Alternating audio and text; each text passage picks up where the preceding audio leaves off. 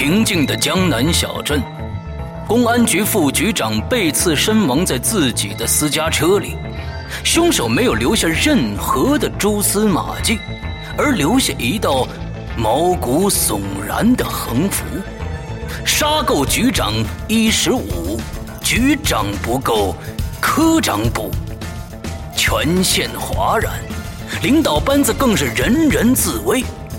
市局派来的调查此案的刑侦专家高栋，更是深深的陷入了这起扑朔迷离的连环杀人案当中。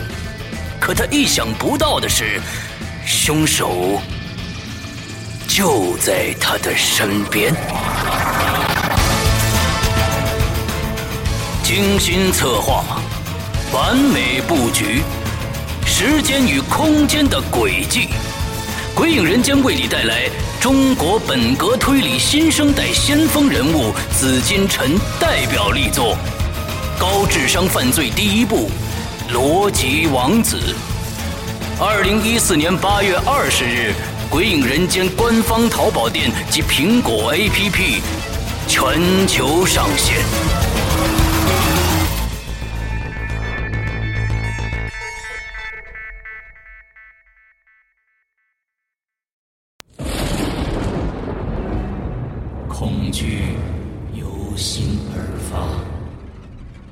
鬼魅由眼而生，黑暗中你敢回头吗？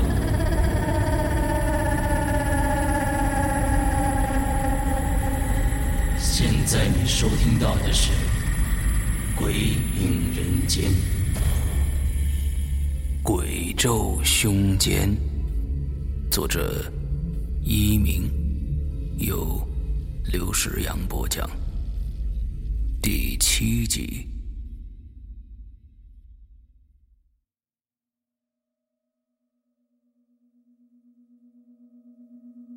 到目前为止，对于苏可欣的死因，还是没有查出点什么来。直觉告诉林玲。原来四零一室的房主刘以康的妻子陈伟宇一定知道一些内情，但这三天来，方兰和池卫峰一直试图联系上陈伟宇，想和他谈一谈，但他总是避而不见。今天，再也没有耐性等下去的三个人决定一起上门去堵人。虽说人家刚死了丈夫，就这么贸贸然然的上去询问，确实有点不妥的。但林玲的生命已经是危在旦夕了，如果再不尽快解决的话，真让那东西破门而出，这对谁都没有好处。所以他们也顾不上那么多了，直接从赵化那儿要来了地址，要去问个明白。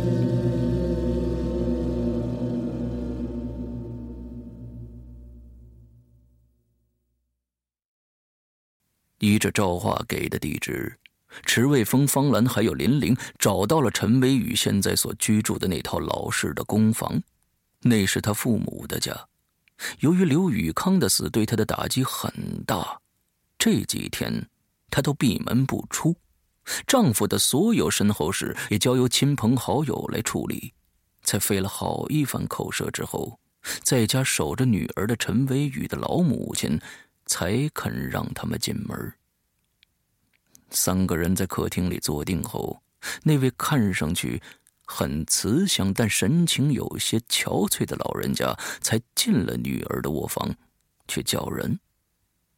过了好一会儿之后，老人家才又一脸无奈的走出来，有些抱歉的说：“哎，对不起呀，我女儿的精神状态不是很好，实在是没办法出来见你们。”你们还是改天再来吧。改天，林玲没有多少时间等了。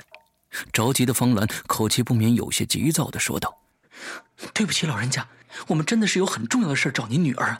您就说这和她丈夫的死有关，请她无论如何出来谈一下好吗？”“是啊，老人家，请您再帮我们去说一下好吗？”池卫峰也一脸诚恳的请求说：“哎，不是我不帮你们。”我女儿对于宇康的死，连我都不说呀。我们那些亲戚都嚷着说要抓凶手，可小雨只是自言自语的说什么“有鬼，有鬼”，还说什么那个疯子来复仇了之类的。我们问他具体的，他也不说，叫我们别管了。说实在的，关于他们住处闹鬼的事儿啊，我们也是有耳闻的，不过以前都不信。所以才劝他们把房子卖了，这结果这一康还是死了。这小玉以后该怎么办呢？说到伤心处，陈维宇的母亲忍不住抹起眼泪来了。三个人对望了一眼，暗想：那个陈维宇果然是知道一些内情。想了想以后，池卫峰才满脸严肃的说道：“老人家，其实不瞒您说，我们也是为了您女儿才特地来拜访的。有些事情如果不弄清楚的话，只怕不止您的女婿，就连您女儿生命也还是会有危险的。现在我们大家只有团结起来，一起想办法，才不会让您女婿的悲剧再重演。”池卫峰的话似乎有一点吓唬老人家的嫌疑。但这绝不是危言耸听。如果那个东西真的得逞的话，破门而出，那任何事情都有可能发生。陈维宇母亲转述的话中，他们听出来苏可欣的死好像确实跟这两口子有一些关系。那现在刘以康已经死了，那陈维宇也未必能逃得过。所以，方兰和林玲都没有对这番话发表什么意见。听了池卫峰的话，陈维宇的母亲果然紧张起来了。什么？有这么严重吗？那那那，你们再等一下啊，我去和小雨再说一下。然后便又走进了里屋。林玲他们不由得稍稍放松了一下，希望这番话。没有白费。好在陈维宇出来了，不过三十岁左右的样子。从那双神情涣散而凌乱的、布满血丝的眼中，可以看出来他的精神状态非常不稳定。林玲他们互相交换了一下眼神心中有几分不忍，但现在真的是没时间再等了。无论如何，今天要从他的口中打探出一些有价值的东西来。赤卫峰清了清喉咙，刚想打开话题，却被陈维宇打断了。只听他沙哑的嗓子带着些神经质的颤音，有些激动的说着：“我不管你们来是什么目的，但对于我丈夫的死，我不想跟你们多谈，请你们走吧。”说着就要回屋。等一下。林玲在愣了一下后，立即回过神来，站起身来叫住了陈维宇，飞快的说道：“我们不是和你来谈你丈夫的，我们想谈的是苏可欣。”说完后，三个人都不由紧张的屏住了呼吸，留意着陈维宇的反应。陈维宇的身形僵了一下，林玲的话果然起了作用，于是林玲趁胜追击的继续说道：“我们是想了解。”苏可欣是为什么要自杀的？你应该知道一些情况吧？对呀，方兰也站起来，焦急的在一旁插嘴道：“如果你真的了解什么的话，请你告诉我们好吗？我朋友的生命受到威胁了，这一切好像都和苏可欣的死有关。如果你肯把你知道的都告诉我们的话，也许还有解救的办法。”你就我不知道，我什么也不知道。陈文宇瞬间好像受到了很大的刺激一样，失控的尖叫着，打断了方兰的话，并突然转身用力的推开了林玲，满脸恐惧的歇斯底里的大叫着：“我不认识苏可欣，他死和我没关系，是他自己想不开的，不关我的事啊！你们别来烦我，你们快走啊！”说着又转身搬进房里，砰的一声将门合上了。早就为好友的事情快急疯了的方兰，也顾不上自己还在别人的家中，冲到那紧闭的房门前，一阵的拍打，大声的说道：“陈文宇，你给我出来！这样逃避有用吗？当初你们明知道房子有问题，还把它卖给我了，现在出事了，你却躲起来，一点忙都不肯帮。你扪心自问一下，你这样做对得起你自己的良心吗？对你丈夫的死我很遗憾，但如果你不肯帮忙的话，下回死的可能就是我最好的朋友了。这种丧亲之痛，你都亲身经历了，你怎么还能忍心在眼睁睁的看着别人经历和你一样的痛苦呢？求求你，把你知道的事情说出来吧，我求求你了。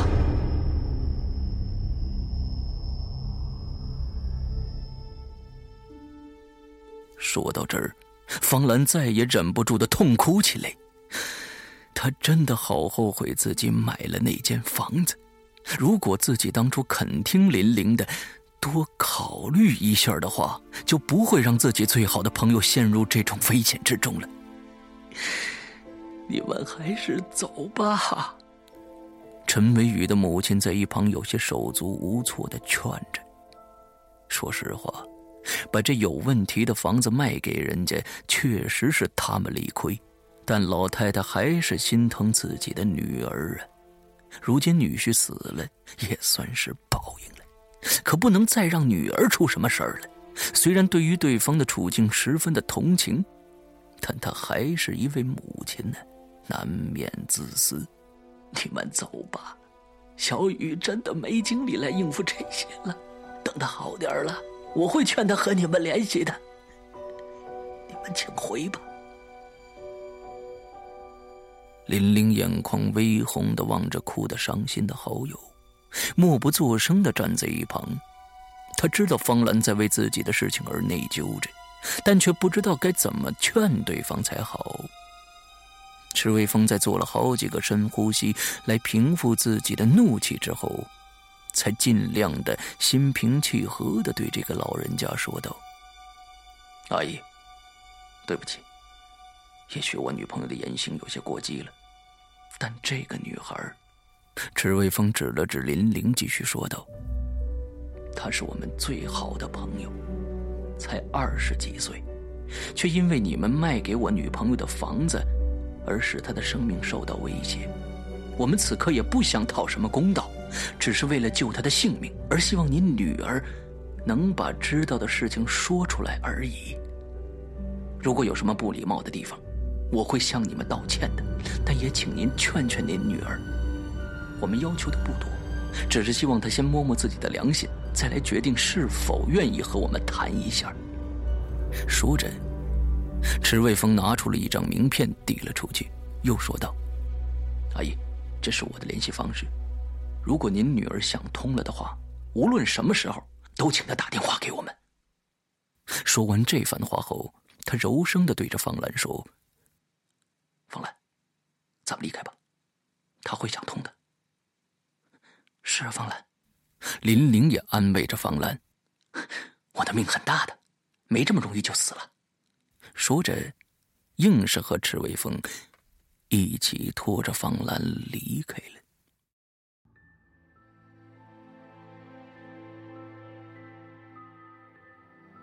三个人走了之后，陈伟宇的母亲不由叹了口气，看了看手中的名片，然后走到了女儿的门前，敲了敲门，说道：“小雨啊，他们都走了。”在顿了顿之后，又说道：“哎，妈是不知道到底发生什么事儿了，但那男孩子说的没错。”不论做什么事儿，都要摸摸自己的良心呢。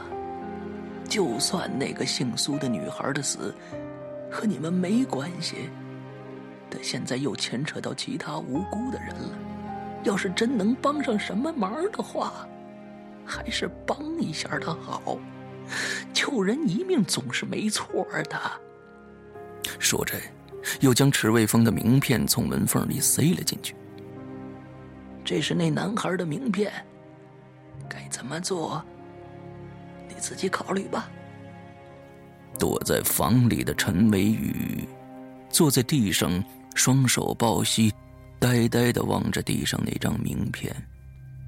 那三个人和他母亲的话，他都听见了，只是因为惊吓过度而不知道该说些什么。自从五零二室的那个男孩死了以后，他就知道，总有一天会轮到自己，所以才会和丈夫急着搬离，又急着卖掉了房子。可没想到刘义康还是死了。他知道，其实苏可欣的死与他们并没有多大的关系。但他忘不了在苏可欣自杀之前对他们的那种令人毛骨悚然的冷笑着的诅咒。他是因为太害怕了，所以才不愿去回忆，不愿去谈及。但他并不是能眼睁睁的看着别人面临死亡而无动于衷的冷血的人，只是他害怕去回想，也好后悔自己当初的幼稚。陈微雨将布满泪痕的脸深深的埋进膝盖中，抽泣着。他真希望时间到此就停止，这样就不用去面对可怕的现实了。过了好一会儿，他终于抬起头来了，又犹豫了片刻之后，眼中浮起了一抹下定决心似的坚定。终于。他站起身来，走过去，捡起了名片。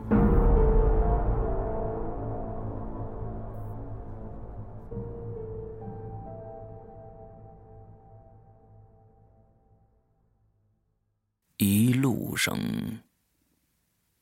三个人都没说话。池卫峰开着车，不知该怎么安慰他们才好。本来。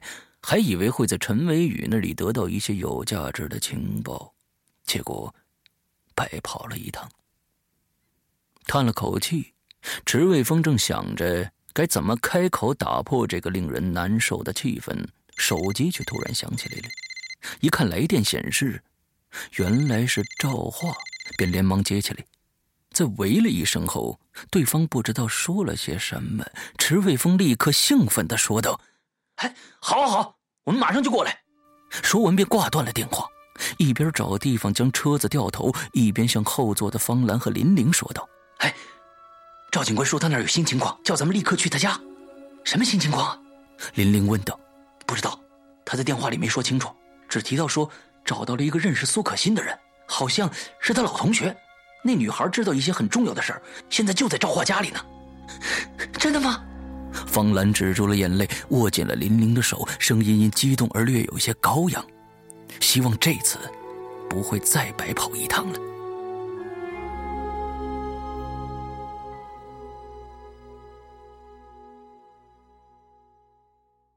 三个人一路飞车的赶到了赵华的家，才一敲门，赵华就打开了房门，显然是一直在等他们。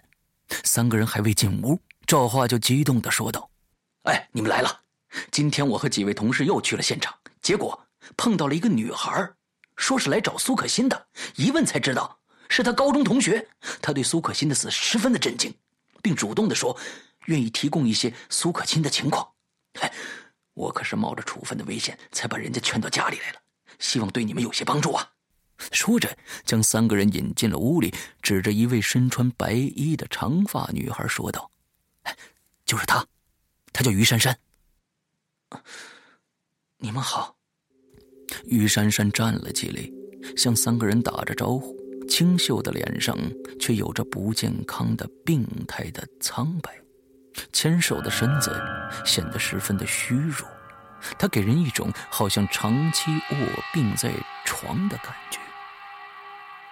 在互通姓名之后，于珊珊才叹息着说道：“哎。”四年前，我因为生病的缘故，去国外治疗了。临行前啊，只来得及给可心写一封信道歉。谁知这次回来，却是阴阳两隔了。哎，我还以为他全好了呢，谁知道？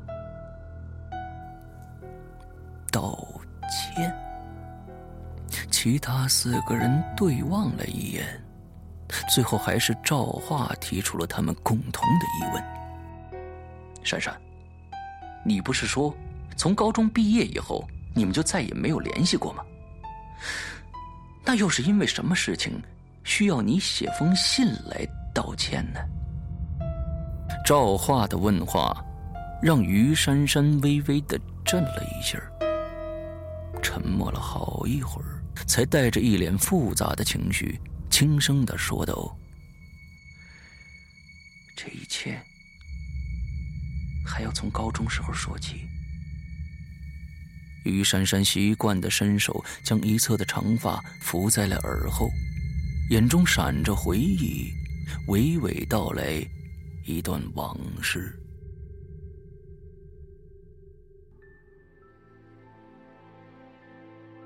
苏可欣和于珊珊一起就读于本市的一所重点高中，两个人都是成绩优秀的好学生，也是好朋友。苏可欣长得漂亮，也很开朗，很受同学和老师的喜爱，并被选为学习委员。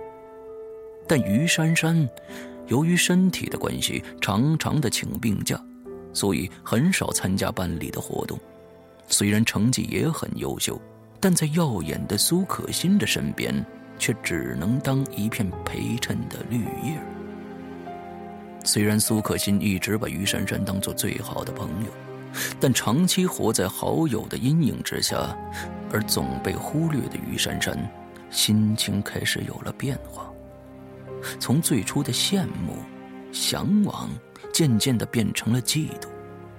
女生之间的友情，有时是很微妙的，更何况是在最不稳定的青春期。一种人与人之间的攀比与较劲的天性，也会因为长期的不如意而变成一种可怕的思想。就在于珊珊不自觉中，她开始讨厌自己的好朋友了。说到这儿，于珊珊有些虚弱的停住了口，扶着胸口，急促的喘着气，脸色也更加苍白了。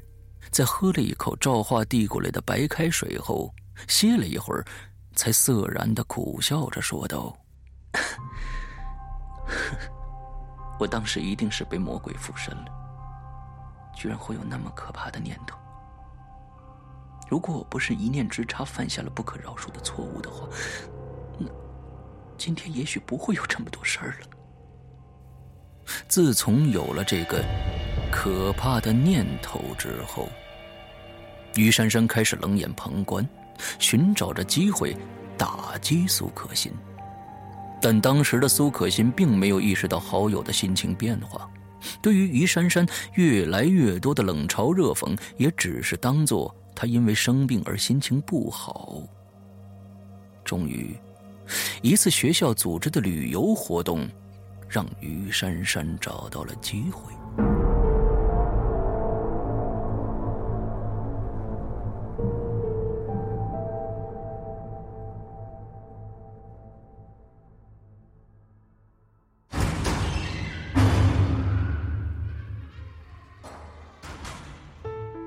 刚刚你收听到的是《鬼影人间》惊悚系列音乐剧，更多精彩，请关注新浪微博“鬼影人间”。苹果手机用户请搜索 App Store 关键词“鬼影人间”，即可免费下载精彩 APP。夜深人静，恐惧来袭。你准备好了吗？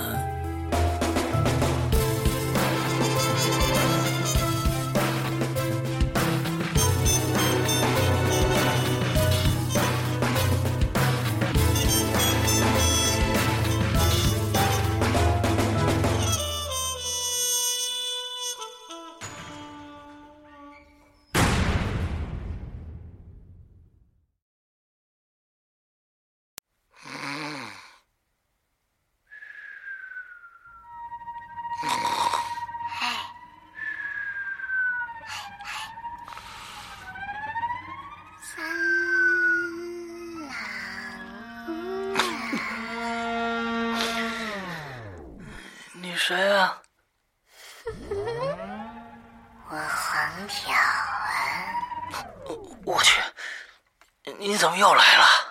听说鬼影出衍生产品了。跟你有毛关系啊？我这还睡觉呢。走走走走走走走走。听说有手机保护壳是吗？啊，对对对对。还听说有热显的杯子是吗？你烦不烦呐？走走走走走。你们鬼影人间的官方淘宝店都开始出售了吧？你话痨吧你！我在鬼影那么出名给我弄个头像上去呗！我靠！哎呀，你还想挨揍是吧？切，帮我弄个头像呗！就这个！嘿，操！睡觉呢我！这滚！你知道我是谁吗？你是谁？你想不想到那个衣柜里占有？你别吓我，快付钱！还有我的钱。你是谁？我来讨债。二零一四年七月十五日，鬼影人间为你带来周德东经典恐怖小说《三岔口》。我影人间苹果 APP 及官方淘宝店十五日零时全球发售